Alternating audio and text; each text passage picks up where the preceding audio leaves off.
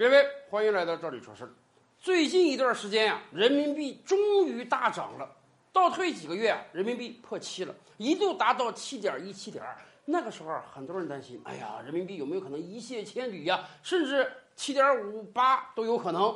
结果形势出人意料啊，到今天人民币都来到六点八左右了，从七点二到六点八，短短几个月，人民币升值了接近百分之五啊。前一阵儿，如果有朋友对人民币不放心，换了大把美元，那可能真是亏了一笔小钱儿啊！很多人可能要问，为什么人民币在短时间内会迅速上涨，而且未来人民币还会不会继续上涨？这个原因一定是多样的，但是我们大概可以总结几点。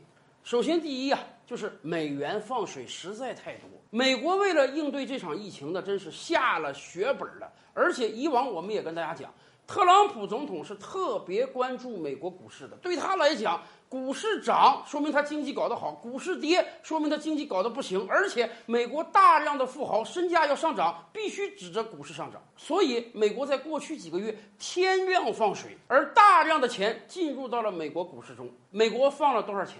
几万亿美元呀！而且这还只是开始。人家美联储说了，未来无限量化宽松，需要多少就印多少。你想，一方面美国经济在过去几个月不但没有增长，反而是降低啊，大量的公司倒闭、工厂停工、老百姓失业；另一方面，你凭空印出的钱多了，多了几万亿美元，全世界都明白通货膨胀是一定的，美元贬值是一定的。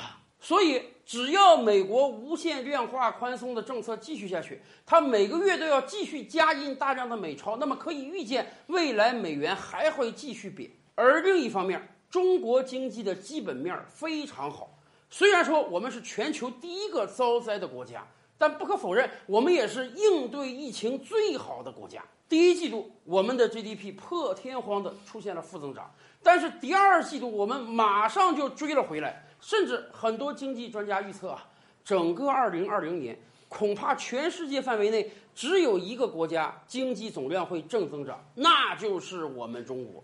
到目前为止，我们可以骄傲而自豪地说，疫情几乎都被我们控制住了。全国大多数地方的老百姓已经回归到了以往的正常生活中，我们的总体经济是向好的。虽然这次疫情给很多行业带来了近乎于毁灭性的打击，但是中国经济的韧性是很强的。那么，当然也由于中国经济的正增长，所以国际上很多资金是进一步看好中国的，很多资金在加量增持人民币资产。今天很多国家呢都是零利率甚至负利率啊，美联储也把美国的利率一次性降到最低了。